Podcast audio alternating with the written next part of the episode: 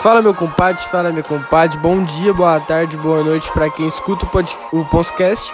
Eu sou o Lucas Ponciano e bem-vindos ao 26 episódio. Hoje falar de muita Fórmula 1, GP da Espanha, bom para quem curte estratégias bem feitas. Muita luta também, polêmica na PFL com a volta do Verdun às lutas. O UFC 262 com disputa de cinturão peso leve entre Charles do Bronx e Michael Chandler. Muita NBA com as últimas definições da temporada regular semifinais do NBB e futebol também, reta final dos principais campeonatos europeus e, claro, os brasileiros da Libertadores. Então fique comigo aqui que vocês vão gostar bastante, terão muito conteúdo interessante.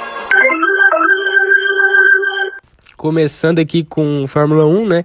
GP da Espanha, nesse teve esse último grande prêmio lá na Espanha no último domingo, Autódromo de Barcelona, Catalunha, quarta etapa da temporada da Fórmula 1, né? Corrida em Barcelona não costuma ter muita emoção. Dessa vez tivemos até que um pouco, mesmo sendo bem chata tecnicamente, foi para quem gosta mesmo de estratégia ali. É, começou com uma largada fantástica do Max Verstappen da Red Bull, roubando a primeira posição na raça do Lewis Hamilton. Foi uma ultrapassagem espetacular logo na curva 1.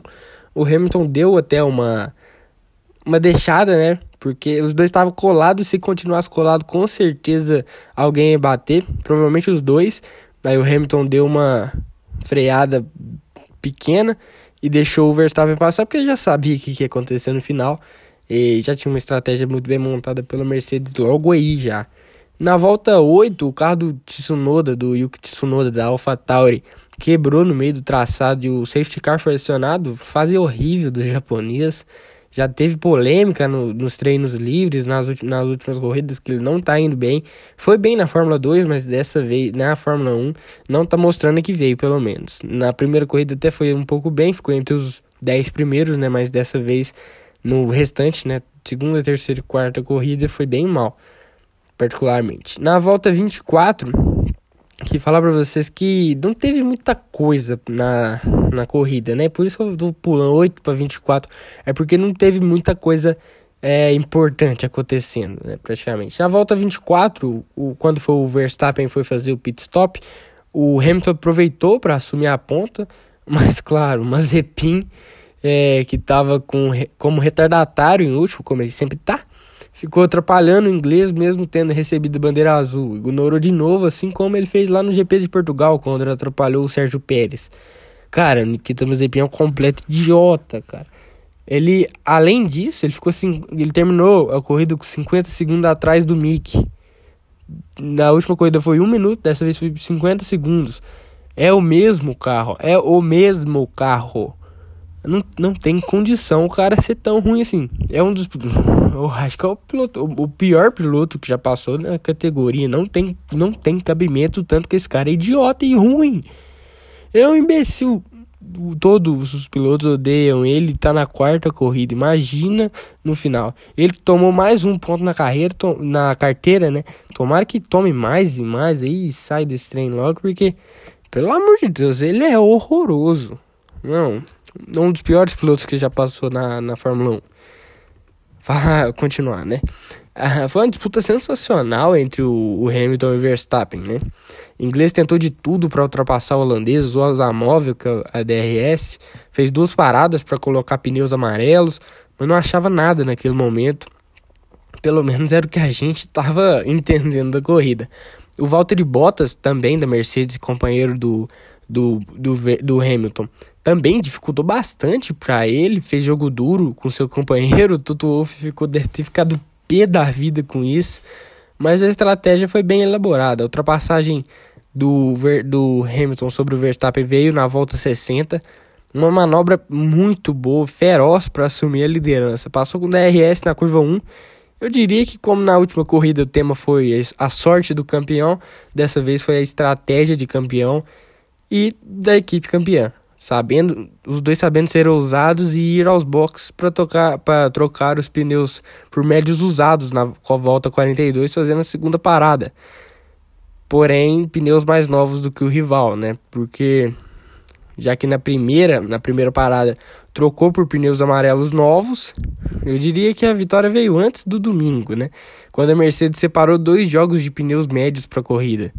um novo e um usado, que já tinha sido usado no treino livre. Enquanto a Red Bull havia separado só um jogo de pneus médios novos. Só um, entendeu? A, a corrida estava para pneus médios.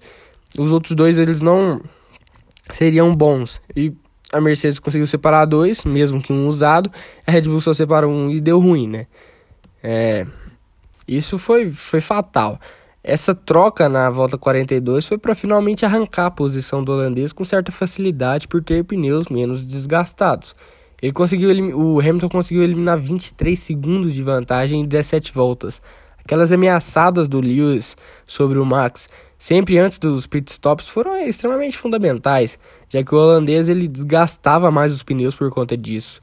E como ele tinha feito uma parada na volta 24 para colocar os médios, na 60, quando ele foi ultrapassado, não dava mais para colocar outros médios, então a vitória ficou para o inglês. Já que a Red Bull não separou os outro jogo de pneus médios, como eu, como eu falei. É, e como eles já tinham sido usados, deu ruim. Se fossem colocados pneus duros, né? Porque tem o médio, duro e o macio. Se fosse o duro, ele ficaria muito lento, então chegaria de qualquer jeito. E se fosse o macio, que foi o caso, mas ele colocou só para isso pro final, é, ele não duraria até o fim da, da briga pela liderança. Então só restou lamentar a estratégia, a excelente estratégia da Mercedes para driblar o, a Red Bull como eu comentei, né, depois o Verstappen até mudou para os pneus vermelhos mesmo lá nas últimas voltas, tentando buscar o ponto da, da volta mais rápido e conseguiu anotar o ponto extra, que pode ser decisivo, inclusive. Fez uma baita corrida, apesar da derrota, o holandês. E o Hamilton amassando a concorrência novamente, mostrou seu cara em prol do time seguindo a estratégia a risco, que ele mesmo comentou que duvidou um pouco antes de obedecer, mas mesmo assim a fez por ter com total confiança no time.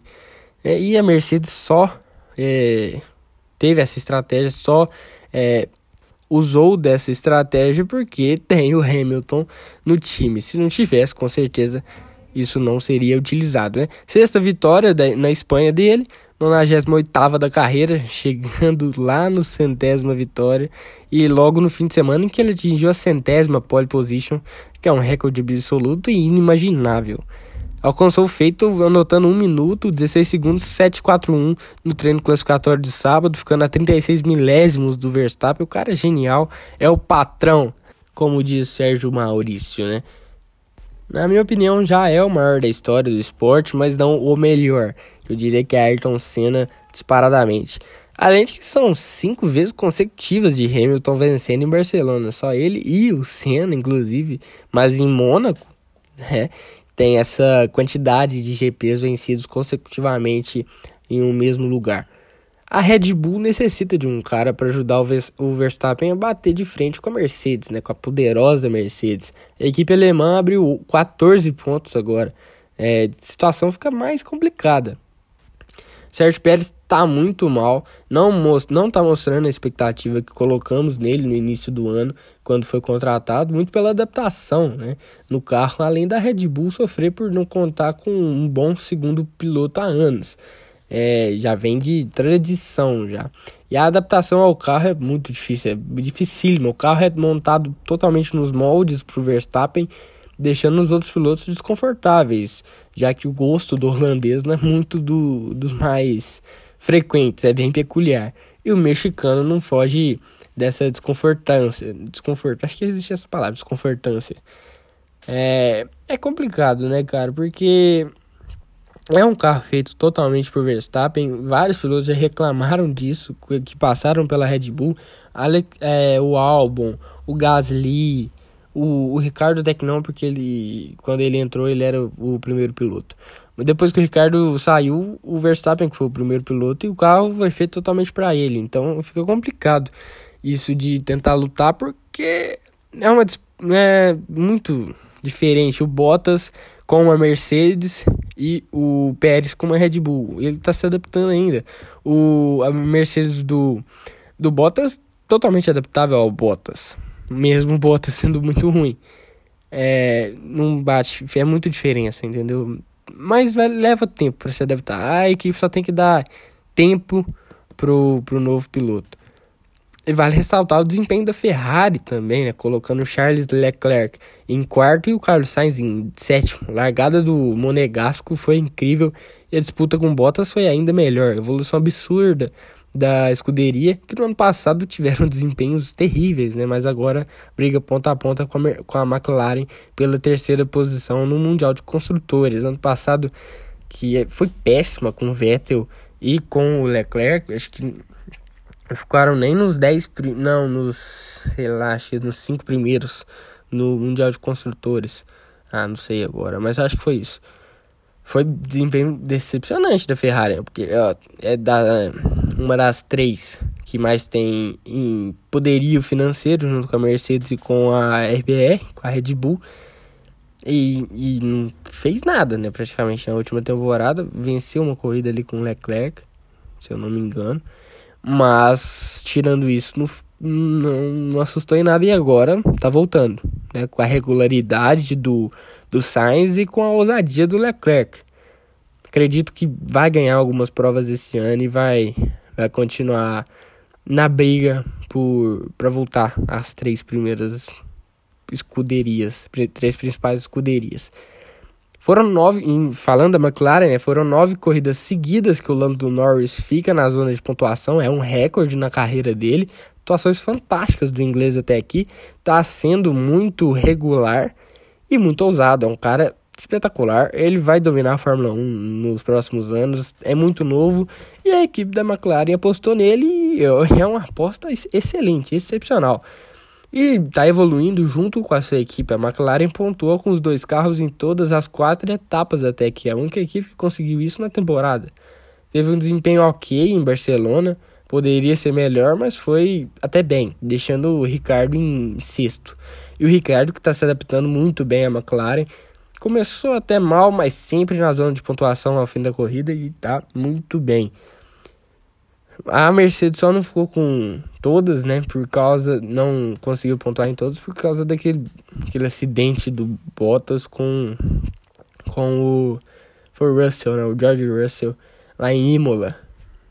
Mas é uma evolução sensacional da McLaren. Ficou em terceiro lugar no Campeonato dos Construtores na temporada passada, ali na Bacia das Almas. Na última corrida conseguiu isso. E tá conseguindo manter, né? E é isso que a gente espera de uma equipe tão tradicional como é a inglesa. fim da corrida ficou com Hamilton em primeiro, seguido por Verstappen, Bottas, Leclerc, Pérez, Ricardo, Sainz, Norris, Ocon, Gasly, Stroll Raikkonen, Vettel, Russell, Giovinazzi, Latifi, Alonso, Schumacher, Mazepin, Tsunoda, que abandonou. Os 10 primeiros no Mundial de Pilotos são Hamilton, 94 pontos, Verstappen, 80, Bottas, 47, Norris, 41, Leclerc, 40, Pérez, 32, Ricardo, 24, Sainz, 20, Ocon, 10 e Gasly, 8. Essa disputa ali, principalmente pela terceira posição, né, depois do, das duas potências do Hamilton e do Verstappen, vai ser animal, né? Tem o Bottas com 47, o Norris 41, Leclerc 40 e o Pérez 32. Todos ali grudados nessa terceira até a quarta, quinta, sexta posição. Terceira até a sexta posição, tá, vai ser fantástico esse fim, esse, até o fim da temporada, né? E pela primeira posição, evidentemente, só 14 pontos separam os dois o Hamilton tá abrindo, já são 3 contra 1 em número de vitórias, com certeza. E vai ser fantástico também essa disputa se o Hamilton não despontar na frente. Tomara que o Verstappen acorde e vença pelo menos no próximo GP da, de Mônaco. O Mundial de Construtores tem a Mercedes, 141 pontos, Red Bull 112, McLaren 65, Ferrari 60, Alpine 15, AlphaTauri 10, Aston Martin 5 e Alfa Romeo, Williams e Haas todas com zero pontos. Lembrando que o Mundial de Construtores é a pontuação dos dois pilotos da equipe somados, né? E essa disputa pela terceira posição tá fantástica, só cinco pontos separam a McLaren da Ferrari. Vai ser espetacular. Próxima etapa é na fabulosa Mônaco, no fim do mês, no dia 23 de maio. Quinta etapa da temporada na histórica pista monegasca. Quero ver em Mônaco, né? Parafraseando essa histórica frase da Fórmula 1. Não, vai ser coisa de louco. Tô com muita saudade de Mônaco. Na última temporada não tivemos esse, esse GP. Tomara que seja fantástico, como sempre é. Mesmo não tendo muitas chances de ultrapassagem, mas só pela, pela, pelo nome, pelo que a gente vê ali, paisagens, é espetacular.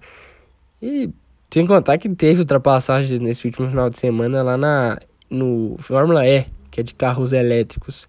Teve uma fantástica na última, última volta. O Antônio Félix da Costa passou em primeiro ali na Bacia das Almas, uma ultrapassagem espetacular. Tomara que teremos disso na Fórmula 1, apesar dos carros da Fórmula 1 serem maiores, né? então fica mais complicado de fazer uma manobra dessas. Falar sobre luta, né? Que o último final de semana foi fantástico, o próximo final de semana promete. Começar com o Fabrício Verdun na PFL, a polêmica sobre o nocaute do Renan Problema em cima do pugilista de 43 anos, que é considerado um dos maiores nomes da história dos pesos pesados. Eu, foi uma luta que o, o Verdun estava voltando a lutar, né? Foi a estreia dele na PFL, PFL que é uma nova liga de, de luta, Professional Fighters League, é, liga de lutadores profissionais. E agora é uma das principais junto com o UFC e, a, e o Bellator, né? Com certeza o UFC tá bem acima de todas eles, porque o UFC é o UFC, né? Tudo isso no MMA, né? Porque eu tô falando, não tem nada de boxe, não tem nada de jiu-jitsu, nada de karatê, é só MMA mesmo. O Verdun que tava voltando da aposentadoria dele no, do UFC e vindo de cinturão e campeão em outras categorias de luta também. Venceu no jiu-jitsu, se eu não me engano. Mas ele tava voltando, então queria fazer uma luta já de, pra pegar mesmo o Renan Problema. E aí teve uma polêmica que rendeu durante essa semana, né? Os dois estavam disputando ali no solo. O, acho que o Verdun, não, não sei, mas eu acho que o Verdun ele jogou, é, foi pro chão, né? Levou a luta pro chão. Tava ali disputando o solo e o Verdun imobilizando o Renan Problema com o triângulo. E o Verdun tava massacrando o, o Renan Problema, tava massacrando. E, na minha opinião, teve um tapinha nas costas do Verdun, que do problema na, na, nas costas do Verdun. Que que, que significa isso? Significa que o cara pediu arrego, pediu, desistiu de, na luta ali porque tava machucando. Não sei, pode ser. É... Aí o como o Verdun é um cara honesto, honesto, né? Ele é um cara ético. Ele foi lá e parou. Ele deu uma. afrouxou, porque vai que o cara tá machucando, pode ser perigoso pro cara. Então, ele afrouxou. Só que o, o árbitro não viu que ele tinha dado tapinha nas O Renan Problema tinha dado tapinha nas costas do, do Verdun. Então, a luta continuou.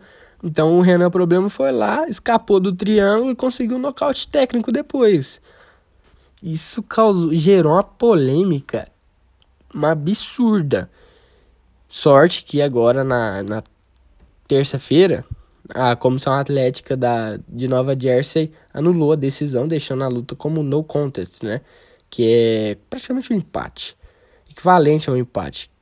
E cada lutador ficou com um ponto na classificação. Achei justo essa decisão, porque ali na hora, vendo o vídeo, acho que a comissão não pode, não a, quem comanda a luta ele não pode mudar a decisão do árbitro.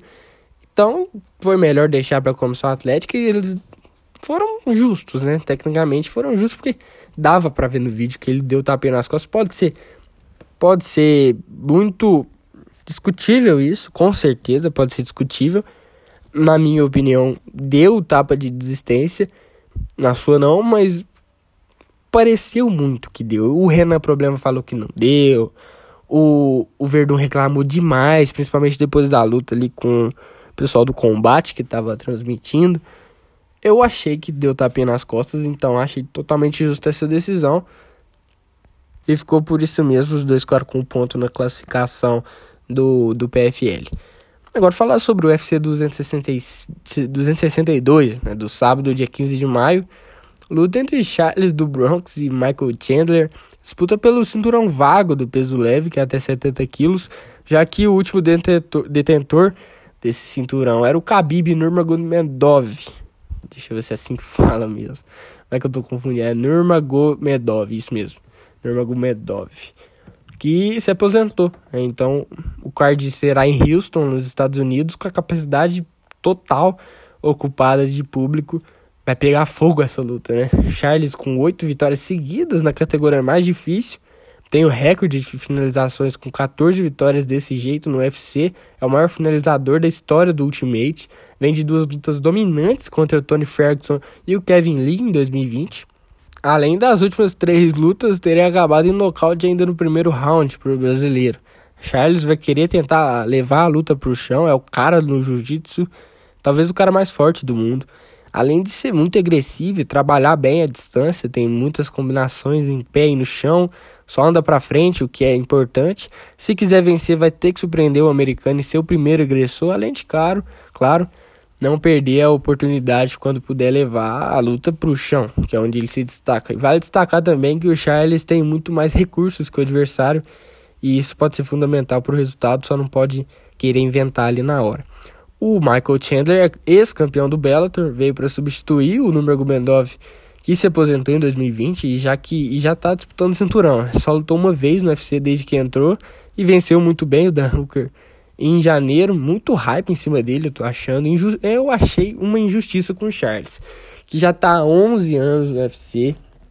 Sempre teve nessa categoria e nunca teve a chance de disputar um cinturão. Nunca colocaram ele para disputar um cinturão. Aí chega o Chandler aí. E no primeiro ano dele já vai disputar um cinturão com o, o Charles. Cara, é uma injustiça, né? Vamos concordar.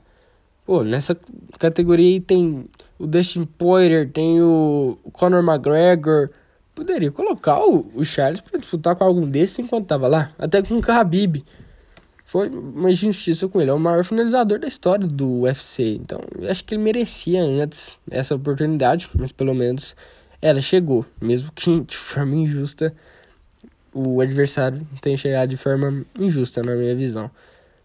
É, o Michael, o Michael Chandler, ele só tem uma luta, né? Mas no MMA como um todo tem 27 e 22 vitórias. Se ele começar a cansar o brasileiro, pode dar ruim pra gente se a luta for pros, lá pro total, que é 25 minutos, são 5 rounds de 5 minutos. Quando é disputa por cinturão, luta normal são só 3 rounds de 5 minutos. E isso de levar de levar para os 25 minutos é algo que o do Bronx não prefere. O Chandler é ensaboado, vai saber fazer leitura anti-queda e tentar manter a luta em pé, onde ele é mais forte e leva vantagem. Né? Porém, o Charles vem melhorando demais também em pé, tem uma excelente trocação também. Vai ser uma disputa espetacular. Particularmente, acho que vocês devem saber para quem que eu vou torcer. Óbvio que é pelo brasileiro por ele ser do nosso país e pela história dele, né? Merece a honraria demais e veremos na madrugada desse próximo sábado. Fala sobre basquete agora, né?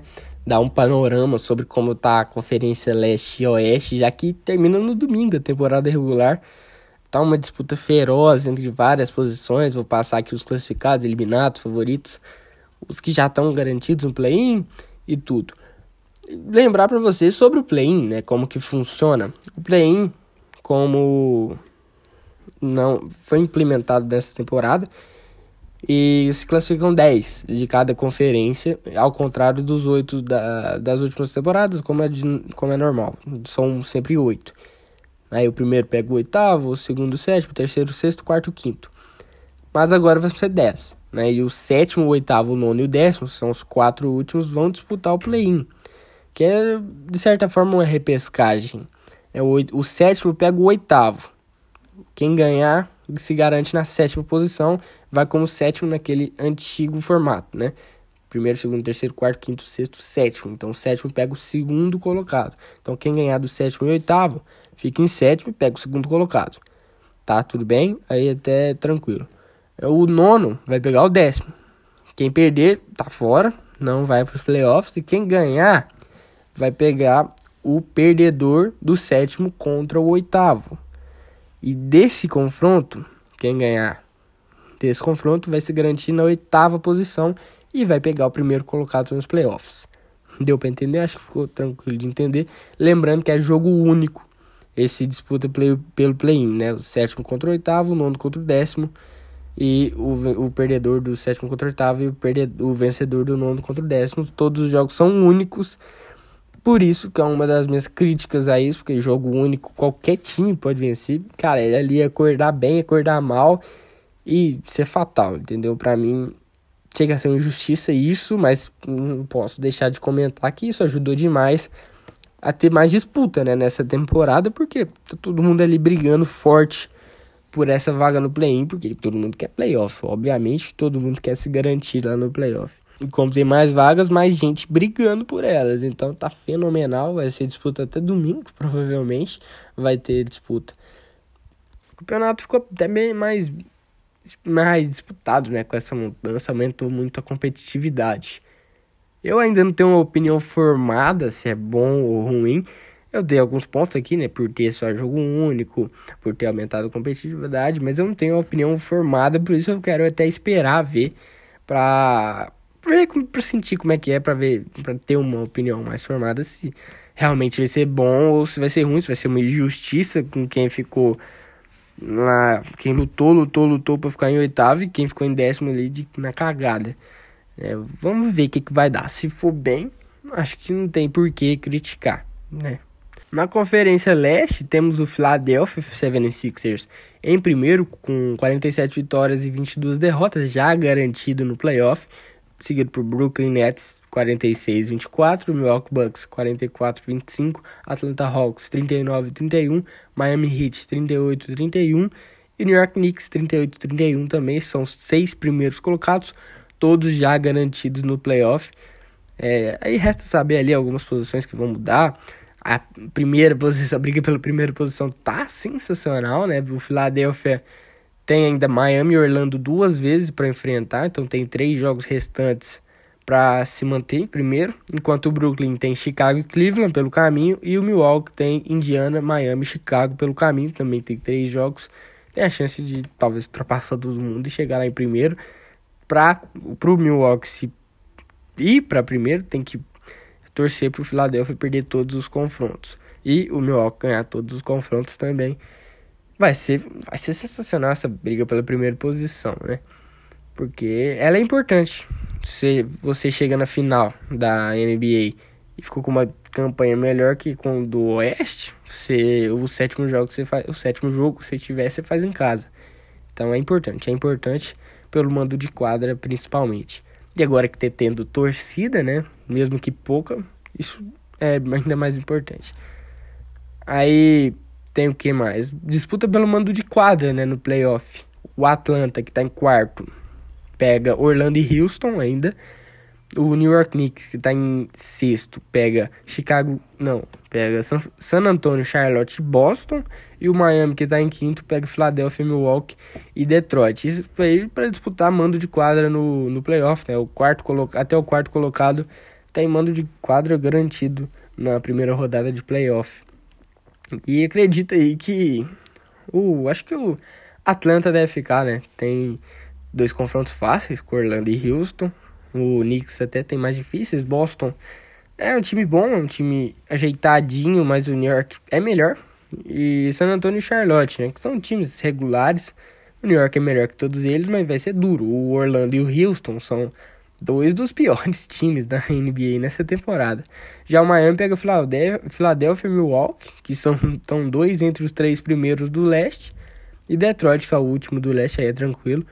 Mas pega só os dois, os dois que estão. Um tem primeiro, tá, outro que tá em terceiro, aí fica complicado. Acho que essa vaga aí vai pro Atlanta mesmo. Eu falei os seis primeiros, né?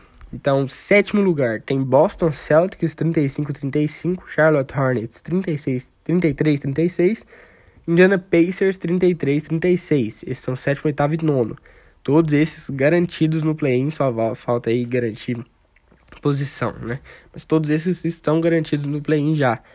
A disputa agora fica entre o Washington Wizards, que tá 32-38, Chicago Bulls, que tem 29-40 os Wizards estão em décimo e o Chicago está em décimo primeiro.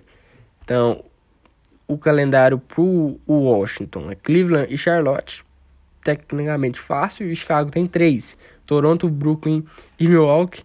Se o Chicago quiser mesmo ir para o playoff, deu ruim, né? Porque o Toronto já está eliminado. O Brooklyn e Milwaukee são dois dos primeiros do leste também. E o Washington pega dois ali, tecnicamente mais fáceis, comparando com o, do, o dos Bulls. Eu diria que tá até tranquilo o Washington assumir isso aí, só ganhar um jogo que já se garante, né? Décimo segundo vem o Toronto, 27-42, Cleveland, 22-48, Orlando, 21-48 e Detroit, 20-50, todos os quatro já eliminados, sem chance nenhuma de ir pro play-in. Agora falar um pouco sobre o Boston Celtics, né? Falar um pouco sobre eles que se destacaram na última semana. Não vão ter Jalen Brown até o final da temporada. Uma notícia horrível para o Celtics. Ele rompeu o ligamento do pulso esquerdo e estava com as melhores médias da carreira em pontos, 24.7, assistências 3.4, é, arremessos de quadro, porcentagem de arremessos de quadro, 48.4% estava entrando. E de 3 pontos, 39,7% das bolas estavam caindo. E por isso foi selecionado ao All-Star Game, é uma tremenda, tremendo desfalque para o Boston. Se ah, sem ele vai ser complicadíssimo tentar ali brigar sequer um pouco por, por grandes coisas no playoff.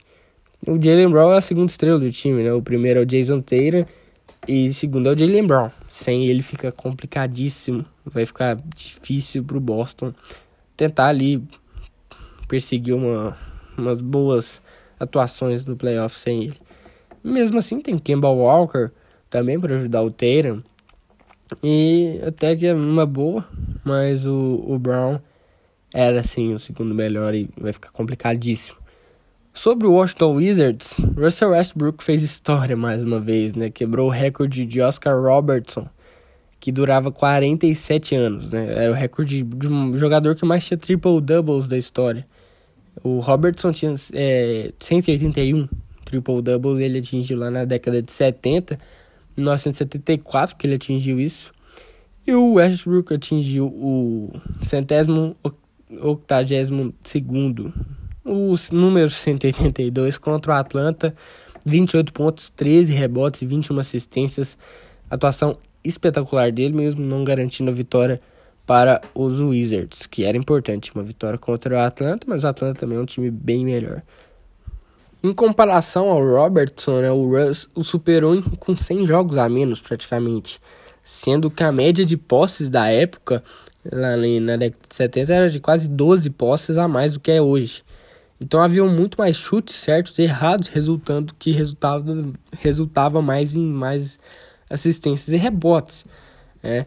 Então isso é claramente chega a, a ser impressionante o que o Russell Westbrook fez. Ele fez um negócio que era normal lá em 1970, 1960, entendeu? É uma coisa absurda o que fez o Westbrook essa semana a gente não pode deixar de comentar isso, ele não pode deixar de exaltar esses feitos do Westbrook. Ele é um jogador espetacular, além, mesmo com várias controvérsias sobre ele. Né? Ele foi eleito melhor de semana no leste. Ele estava com médias absurdas. Nessa semana teve médias absurdas de 22,3 pontos, 17,3 rebotes e 18,3 assistências, fora 47,7% de field goal. E o mínimo 14,9% nas bolas de 3 pontos. É, mas a bola de 3 ele é terrível mesmo. Mas o resto, cara, chega a ser ab é absurdo. 22 pontos, 17 rebotes e 18 assistências de média. Só isso, meu amigo, só isso. Não, o cara é. Não, espetacular. Os números dele são espetaculares. Mas tem essas controvérsias, né, do, do público sobre ele, né? O estilo de jogo, poder de decisão, playoffs principalmente. Ele não tem um poder de decisão muito bom, na reta, principalmente naquele momento clutch, nos últimos cinco minutos. Ele ele toma decisões erradas, né, por assim dizer, não consegue dar a vitória pro time. É, não fez isso no Oklahoma City Thunder, não fez isso no Houston Rockets e até não tá fazendo isso no, no Washington Wizards. Quem tá fazendo isso é o Bradley Bill. Ele tem que corrigir isso. Isso é, com certeza tem que corrigir, mas não é. Não chega a ser tão importante, né? Não, é importante, evidentemente que é importante, porque precisa ganhar o time, ele precisa ajudar o time a ganhar, mas, cara, não. Isso não. não Isso não pode diminuir o, o tamanho dos feitos desse cara. Tá entendendo? Que ele não teve títulos por onde passou, mas é como eu já comentei aqui, não é todo mundo que vai ganhar título. Só um time de 30, de 30 times vai ser campeão. São 15 jogadores de 450 que vão ser campeões. 450? São 450, deixa eu ver aqui.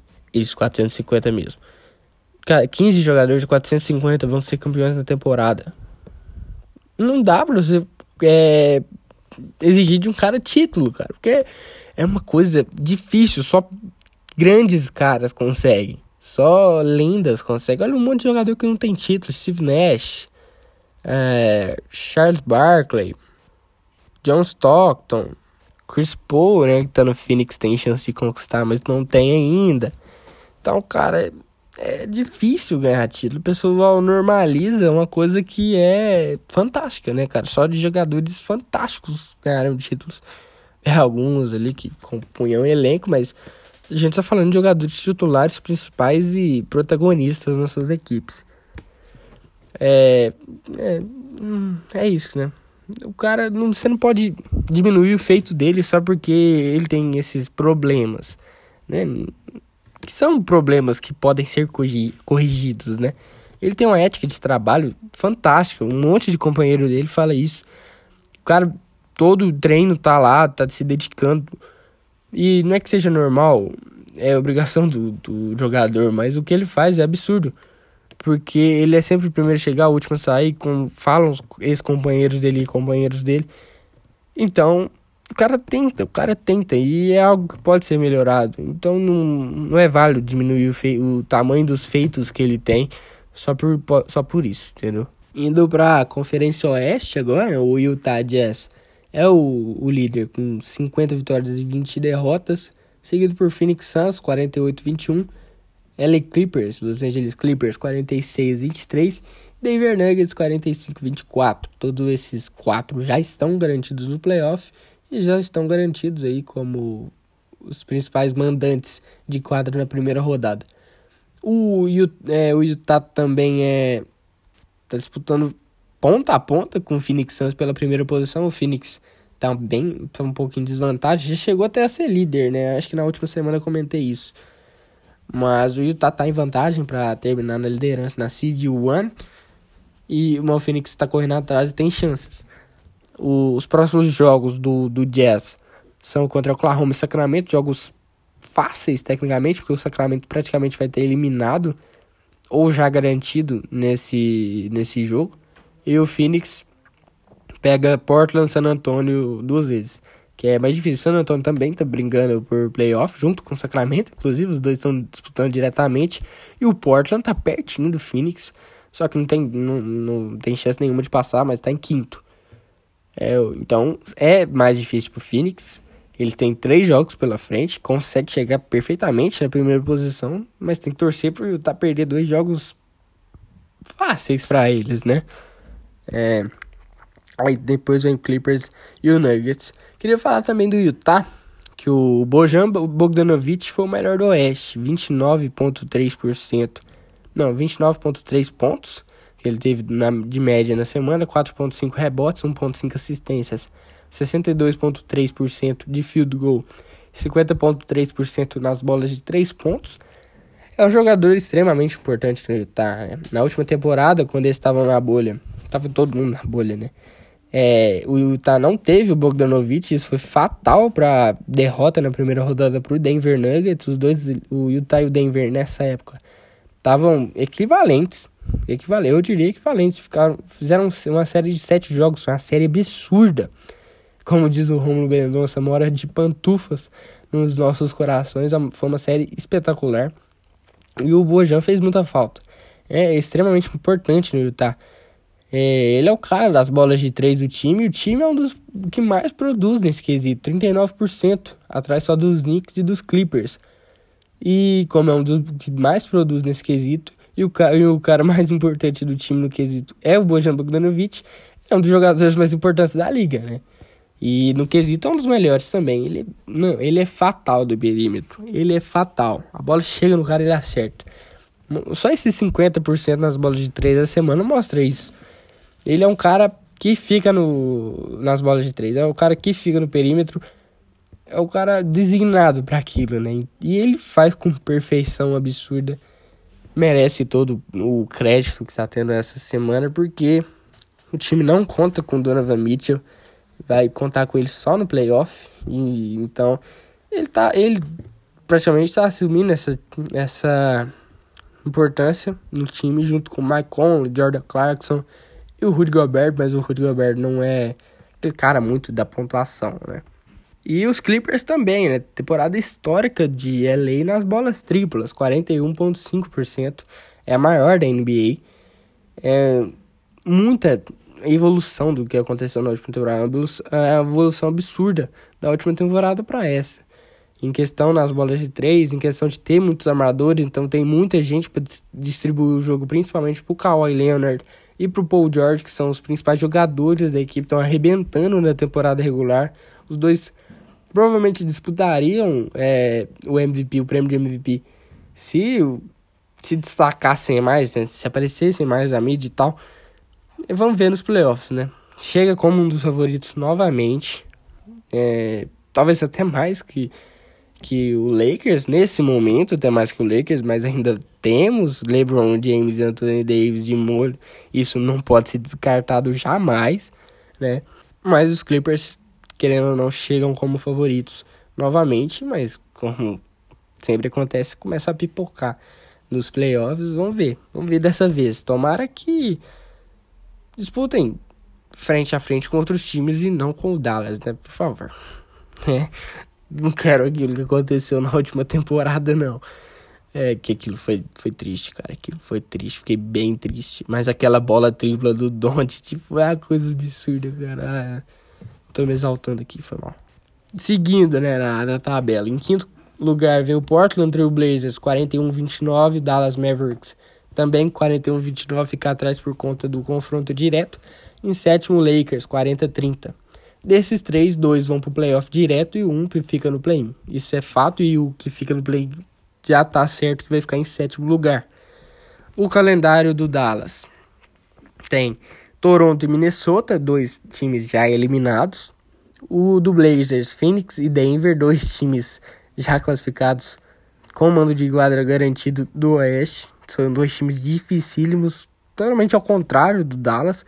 E o Lakers pega Indiana e New Orleans, dois times ali de que o Indiana foi pro play-in e o New Orleans disputou até a última semana pelo play-in. Então são dois times regulares, né? Então, acredito que se tudo se manter como é esperado por conta da tabela, seria Lakers e Mavericks. Mas eu acredito que vai Blazers e Mavericks. Maver o Dallas em quarto e o, o Portland em quinto. O Dallas tem calendário mais fácil. Não costuma ir bem contra times mais fáceis, né? Vamos combinar. Mas o Doncic, ele quer com tudo. Essa vaga direta pro, play, pro playoff, não quer de jeito nenhum ir pro play-in. Acredito que o Dallas fique em quinto, sem, em quarto, sem não, é quinto mesmo, quinto mesmo, sem clubismo nenhum. O Portland fica em sexto e o Lakers fica em sétimo. O Lakers vai pro play-in e vai fazer uma disputa espetacular com o Golden State, né? Se for hoje tiver esse confronto. Vai ser fantástico. Semana que vem eu avalio todos esses confrontos que teremos, né? De playoff e play-in.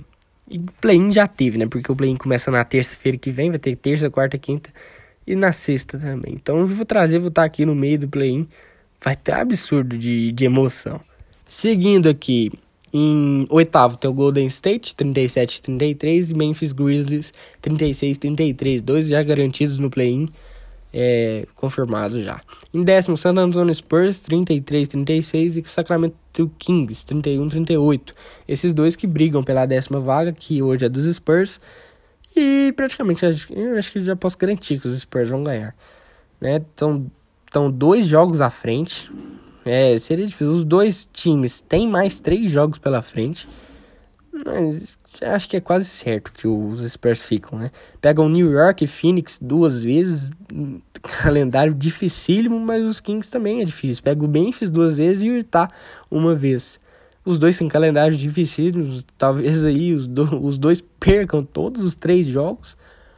E, mas acho que os Spurs garantem. Acho que os Spurs ficam em décimo e levam o Greg Popovich para mais um mata-mata, por assim dizer. Em décimo segundo vem o New Orleans Pelicans, 31-39, Minnesota Timberwolves, 22-47, Oklahoma City Thunder, 21-49 e Houston Rockets, 16-54, ambos já eliminados. Na semana que vem, junto com os confrontos e prévias tal, vou trazer também os prêmios individuais, né? Na minha opinião, sobre cada prêmio individual, como a temporada regular já vai ter se encerrado, né? E os prêmios individuais são por conta da temporada regular. MVP, jogador mais valioso da temporada. O MIP, jogador que mais evoluiu na temporada. O sexto homem, o melhor reserva. Reserva que mais impactou, né? O Rookie of the Year, o melhor calouro do ano. O melhor técnico do ano. E essas coisas assim. Vou trazer tudo aqui para vocês. Todas as minhas opiniões. Porque eu acho que já. Acho que só no final das temporadas que eles revelam é, os vencedores. Falar um pouco sobre as semifinais do, no NBB. O Flamengo está ganhando a série do Paulistano 2 a 0 Jogo 1, o Flamengo ganhou 92 a 69 e no jogo 2, 81 a 75. Os dois protagonizaram dois jogos bem equilibrados e pegados, né? Mas claro, o elenco e time do Flamengo se mostraram superiores ao longo das duas partidas e foi o que resultou nas vitórias. Será sensacional e uma possível final é, esse elenco do Flamengo, uma possível final de NBB. O São Paulo também está fazendo um 2 a 0 na série contra o Minas. O, venceu 88 a 70 no primeiro jogo e 90 a 85 no segundo. São Paulo tirou 17 pontos de diferença no segundo jogo, uma virada espetacular. Os primeiros tempos do, dos dois jogos foram dominados por São Paulo no primeiro jogo em Minas. No segundo foi um domínio bem estranho, é algo para se notar, não era normal isso.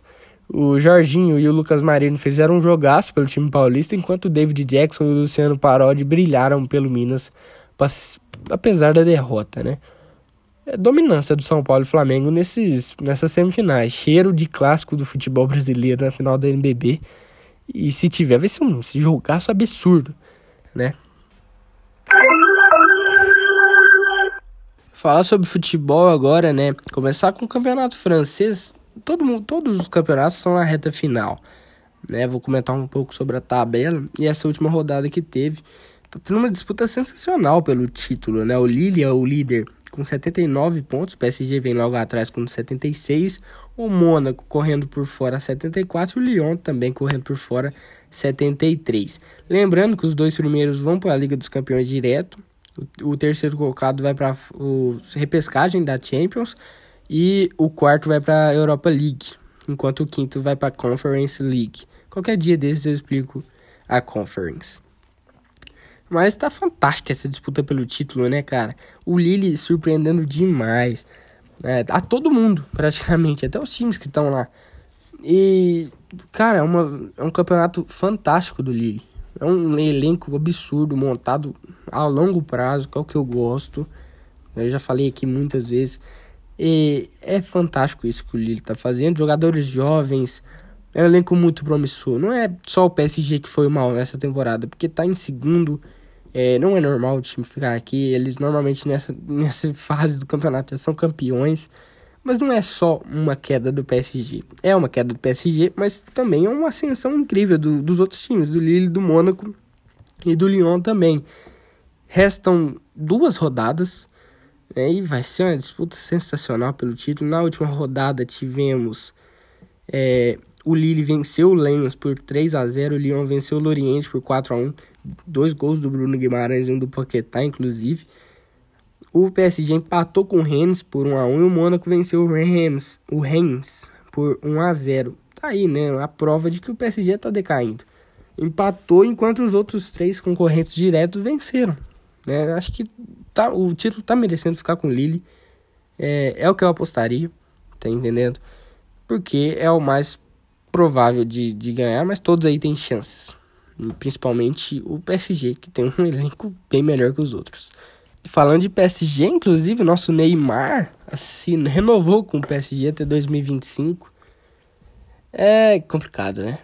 Eu discordo ferrenhamente disso no lugar do Neymar não é do PSG. Eu posso até queimar minha língua depois de ele ganhar Champions.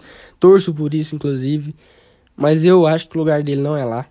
Desculpa aí quem gosta do Neymar lá no PSG, mas ele não vai ganhar título lá, cara. Ele não vai ganhar é, melhor do mundo. É claro que ele prefere a Champions e uma Copa do Mundo do que ganhar o melhor do mundo, mas isso é consequência. E lá ele, com o elenco que tem, não ganha a Champions League. É, e a única chance dele é com ganhar na Copa do Mundo. Tomara que isso aconteça, eu torço demais para que isso aconteça. É o meu sonho que isso aconteça. Mas é muito difícil. É muito difícil, ele já é um cara de 30 anos. Já tinha que pensar ali no futuro um sei, um time mais forte, né, cara? Um Manchester United, sei lá, um time que busque por título, Real Madrid até, que tenha dinheiro, que busque por títulos, que tenha realmente uma chance de ganhar, né? Falar sobre o campeonato alemão agora, o Bayern foi campeão novamente, nono título seguido, dominância absurda, N é campeão. É, lá eles não contam, né? Igual aqui no Brasil, tricampeão ganhou 70, 80, 90. Não, lá é seguidamente, porque é como campeonato estadual. 40 títulos, 30 títulos, é assim mesmo. O Bayern foi campeão mais uma vez, mostrando a dominância que eles, que eles têm na Alemanha. A tabela tem, primeiro, né, o Bayern campeão, 74 pontos, depois RB Leipzig, 64, Wolfsburg, 60, Borussia Dortmund, 58, Eintracht Frankfurt 57. Aí eu acho que tem dois jogos para duas rodadas para terminar. E acho que ele é briga por Champions League, né? Os quatro primeiros vão para Champions, o quinto vai para Liga Europa, o sexto vai para Conference. O sexto hoje é o Bayer Leverkusen, acho que fica por ali mesmo. O Borussia Mönchengladbach tá em sétimo, acho que não vai para lugar nenhum também. Mas a disputa por Champions é absurda, né? Até o fim da temporada. Eintracht Frankfurt tá disputando ferrenhamente com o Borussia Dortmund. O Borussia Dortmund teve uma ascensão incrível nesses últimos jogos. É, começou a ganhar e estabeleceu a, quinta, a quarta posição. Tava em sexto, sétimo é, na, nas últimas rodadas e conseguiu uma evolução fantástica. Acho que vai ficar assim mesmo. Leipzig, Wolfsburg e Dortmund. O Wolfsburg vai voltar para Champions. E é um time fantástico também esse do Wolfsburg e do Leipzig também, né? É, acredito que todos esses se classifiquem. Mas vai ser uma disputa fantástica porque o Eintracht Frankfurt não quer ficar de fora dessa festa. Na última rodada, nós tivemos. É, o Wolfsburg ganhou 3 a 0 no Berlim. O Dortmund venceu o confronto direto com o Leipzig em 3 a 2 O Bayern venceu 6 a 0 o Mönchengladbach. Absurdo essa vitória. E o Eintracht Frankfurt empatou com mais, né? Aí complicou um pouco para eles. Né? Empatar, cara, no meio de uma disputa dessa aí fica complicado. No campeonato inglês, o Manchester City foi campeão, obviamente. E é o tricampeonato do, do Guardiola em três países diferentes. Então, em três países, ele foi tricampeão em cada um. Barcelona na Espanha, com o Bayern de Munique na Alemanha e agora com o City na Inglaterra. É, esse treinador é fantástico. Meu Deus, tá uma disputa sensacional também por vaga na Champions, né? O United, principalmente ali com o United, não, o United e o City já estão garantidos. É, tem outros times, foi mal. A tabela tem o Manchester City, absoluto, com 80 pontos. Manchester United, 70. Seguido por Leicester, 66. Chelsea, 64. Liverpool, 60. West Ham, 58. Tottenham, 56. Everton, 56. Arsenal 55, acho que o Arsenal e o Everton correm bem por fora. Os quatro primeiros vão para Champions, quinto e sexto para a Liga Europa e o sétimo para a Conference. É, essa disputa tá fantástica, hein? Leicester, Chelsea, Liverpool, West Ham e Tottenham. O Liverpool que também tá, acho que ele tava em sexto, tava em sexto na última rodada. Tem alguns times com 35 jogos, tem alguns com 36 nesse momento da gravação. O Liverpool que ganhou do Manchester United hoje, por 4 a 2 vitória importantíssima, né, para se garantir na, na para tentar buscar também a Champions League. E eu torço pro Liverpool, acho que vocês já sabem, mas eu acho que o Liverpool vai ficar fora. O Leicester tá com um elenco absurdo, tá com um desempenho assim, absurdo, e o Chelsea também. O Chelsea não tá deixando a desejar. E o Liverpool não tem, tipo assim, não tem quem sair pro Liverpool entrar, né? E acho que eles vão ficar de fora dessa vez. É, infelizmente, faço, falo isso com dor no coração, mas é a verdade, né, cara? É, os últimos jogos, né, né, na rodada 36, teve o United ganhando do Leicester, foi na terça-feira. Ontem, o Chelsea perdeu pro Arsenal 1x0. E a, tem a próxima rodada, né, no final de semana, a rodada 36. Essa disputa vai ser fantástica também. O Campeonato Espanhol, é, a disputa pelo título também tá fantástica, né? O, tem o Real Madrid tem segundo, o Atlético de Madrid lidera, né? Que, ó, o Atlético lidera com 80 pontos, Real 78, Barcelona 76, Sevilha 74, Real Sociedade 56 e o Real Betis 55. Os quatro primeiros Champions, quinto Liga Europa, sexto Conference. Essa disputa pelo título tá fantástica. Eu acho até que o Barcelona tá mais por fora agora. É, empatou só com o Atlético de Madrid na última rodada. E isso fez falta, porque agora são quatro pontos de diferença. E o Atlético se distanciou um pouco mais do Real Madrid, apesar do Real Madrid tendo ganhado. Acho que a disputa mesmo vai ser entre o Atlético e o Real. O Atlético está se mantendo firme, o Real buscando forte. Eu eu voto, eu queria muito que o Atlético vencesse por tirar essa hegemonia de Barcelona e Real Madrid, né? Mas não sei se vai acontecer. A camisa pesa, né? Numa história dessas. Aí, são só dois pontos que separam os dois. E só duas rodadas que restam. O Sevilha acho que está buscando por fora. A rodada 36 teve o Barcelona empatou com o Levante 3 a 3 Aí atrapalha, né? Se quisessem buscar por título. O Atlético de Madrid venceu o Real Sociedade por 2 a 1 E o Real Madrid ganhou do Granada por 4 a 1 Essa disputa também vai ser fantástica nessas duas últimas rodadas. Eu espero muita emoção, muita emoção mesmo. Na Série A teve a, a Inter já campeã, né? Como eu já comentei no. Acho que foi no episódio passado. É, foi no episódio passado. A Inter absoluto com 88 pontos, seguida por Atalanta 75, Milan 75, Napoli 73, Juventus 72, Lazio 67, Roma 58.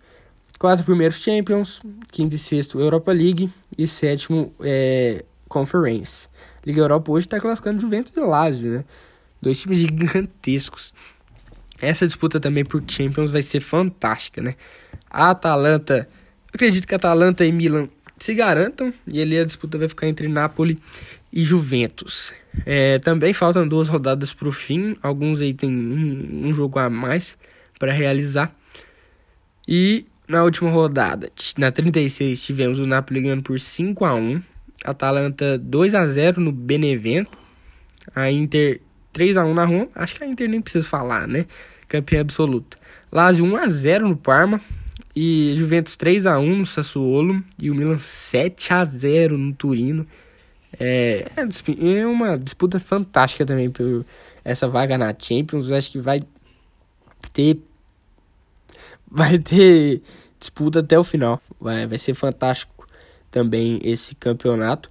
E, inclusive, queria falar um pouco da Juventus é, talvez o CR7 saia, né? Fiquei sabendo disso nas últimas semanas. É, talvez destino PSG, Manchester United. Nesse jogo contra o Sassuolo, inclusive, ele chegou a 100 gols pelo, pela Juventus, né? Muitos, é, com borra, né? É, pra Parece que ele chegou ontem no time e já meteu esse tanto de gol. 100 gols, é uma marca impressionante. O Dybala também atingiu 100 gols e tá lá muito mais tempo do que o do que o Cristiano Ronaldo, né? Então, mas será que o CR7 vai sair, cara? Ele, pelo que eu ouvi, se ele ficar fora da Champions nessa temporada, ele sai, né? Eu sou a favor do Cristiano sair de lá, porque é a mesma, mesma história do Neymar time não tem pretensões nenhuma para ganhar uma Champions League e é o que o Cristiano Ronaldo e o que o Neymar querem. Agora, se os dois se juntarem, independente do time, eu vou torcer pra esse time. Torcer tipo de, de amor mesmo, não de, de torcer igual torço pro Liverpool, igual torço pro Cruzeiro, pro Dallas, pro Cleveland Browns. Não, por torcer pelo Neymar e pelo Cristiano Ronaldo. São dois jogadores que eu gosto muito. É, Então, o Cristiano, o Cristiano no PSG seria uma boa pedida, né?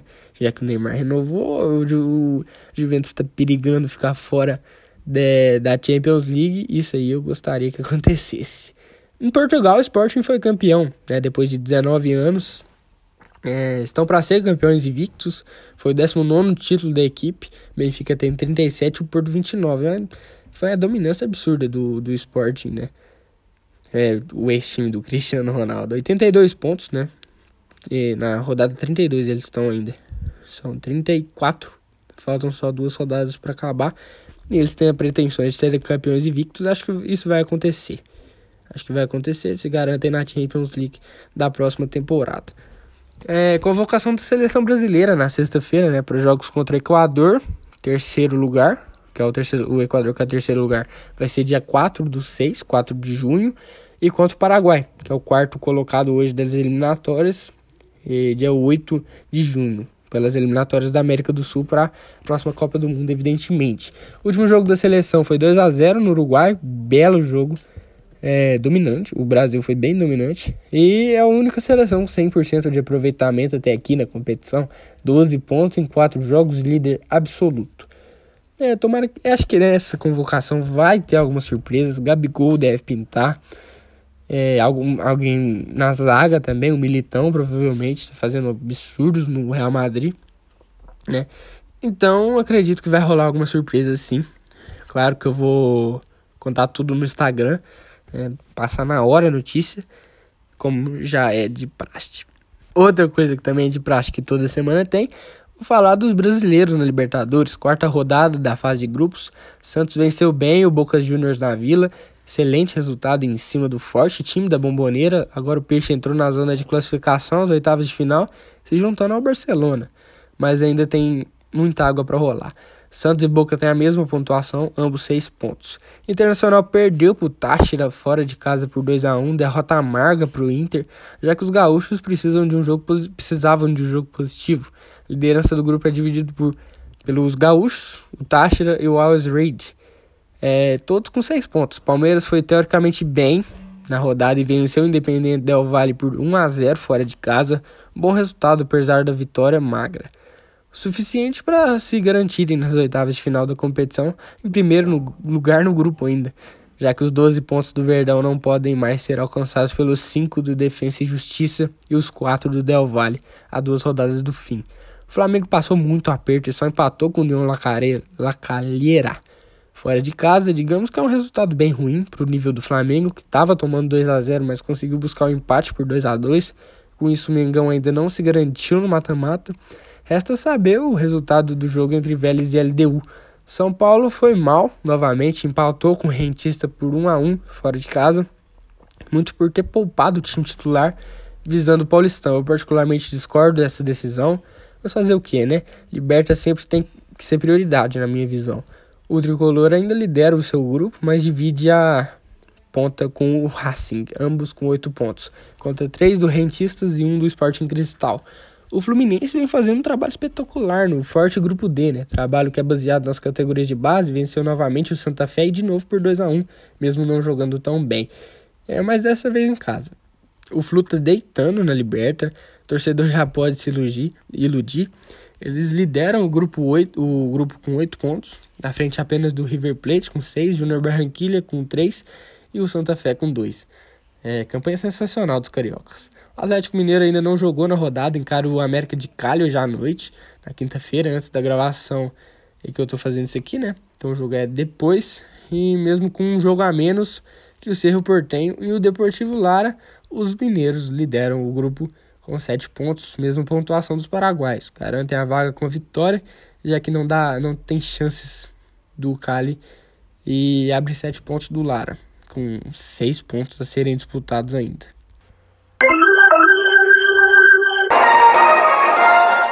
Acho que por hoje é isso. Infelizmente eu fico por aqui. Espero que tenham gostado desse episódio. Muitas notícias novamente. Estou bem frequente nessas muitas notícias. Mais de uma hora de novo. Desculpa aí quem não gosta, mas foi necessário também. Indique para os amigos que gostam de esportes e querem saber sempre das novidades desse mundo. Siga programas nas mais diversas, diversas distribuidores de áudio, Google, Apps, Spotify, entre outros. Isso aqui dá bastante trabalho, tem que pegar muita notícia de vários esportes durante toda a semana. Então me ajuda se você gostou, discordou de alguma coisa, quer dar alguma dica, me manda um direct. Siga lá no Instagram de uma vez para saber sempre também das notícias mais quentes, resumos de jogos, opiniões. Sempre aviso quando tem episódio novo, arroba Primo Boleiro. Site a mil por hora, primoboleiro.blogspot.com. Lá vai ter sempre matérias mais contundentes do momento. O último eu fiz sobre a final da Champions, né? é, opiniões também, muitas outras coisas. Dá uma olhadinha se vocês se interessaram. Vou colocar tudo isso aqui na descrição. É, me ajuda lá. Então é assim que eu me despeço. Essa foi mais uma edição do podcast. Até semana que vem, no mesmo horário e no mesmo local. Valeu!